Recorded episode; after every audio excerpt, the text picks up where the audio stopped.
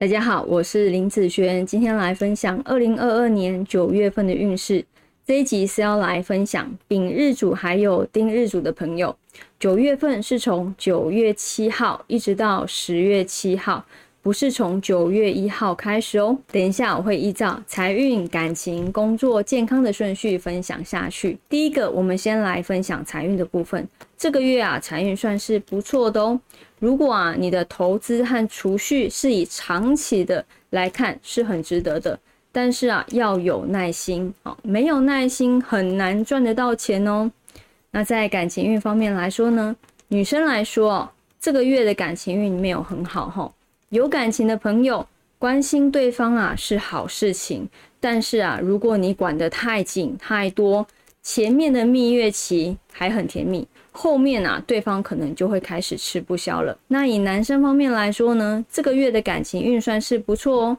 单身的朋友啊，你可以多和朋友聊聊天，多问一问，顺便公告一下哦，你在找男朋友或是女朋友，朋友觉得不错的人呐。都可以约出来，大家一起聊聊天、吃吃饭，好，或者是安排多人的出游，能玩在一起也是很重要的哦。那在工作运方面来说呢，这个月的工作运没有很好哦，容易因为忙碌而变得粗心大意，好，急于求成，让鸟食物不断哦，一直在做重复的事情，你的情绪啊会因为这样起伏不定，所以呢，你越忙。越要耐得住性子，好，不要再出错喽。那在健康运方面来说呢，这个月健康要注意有关于扁桃腺、喉咙、皮肤方面的问题，多吃一些像豆浆啦、梨子啦、杏仁方面的食品会有帮助哦。啊，有时间也可以多去散步、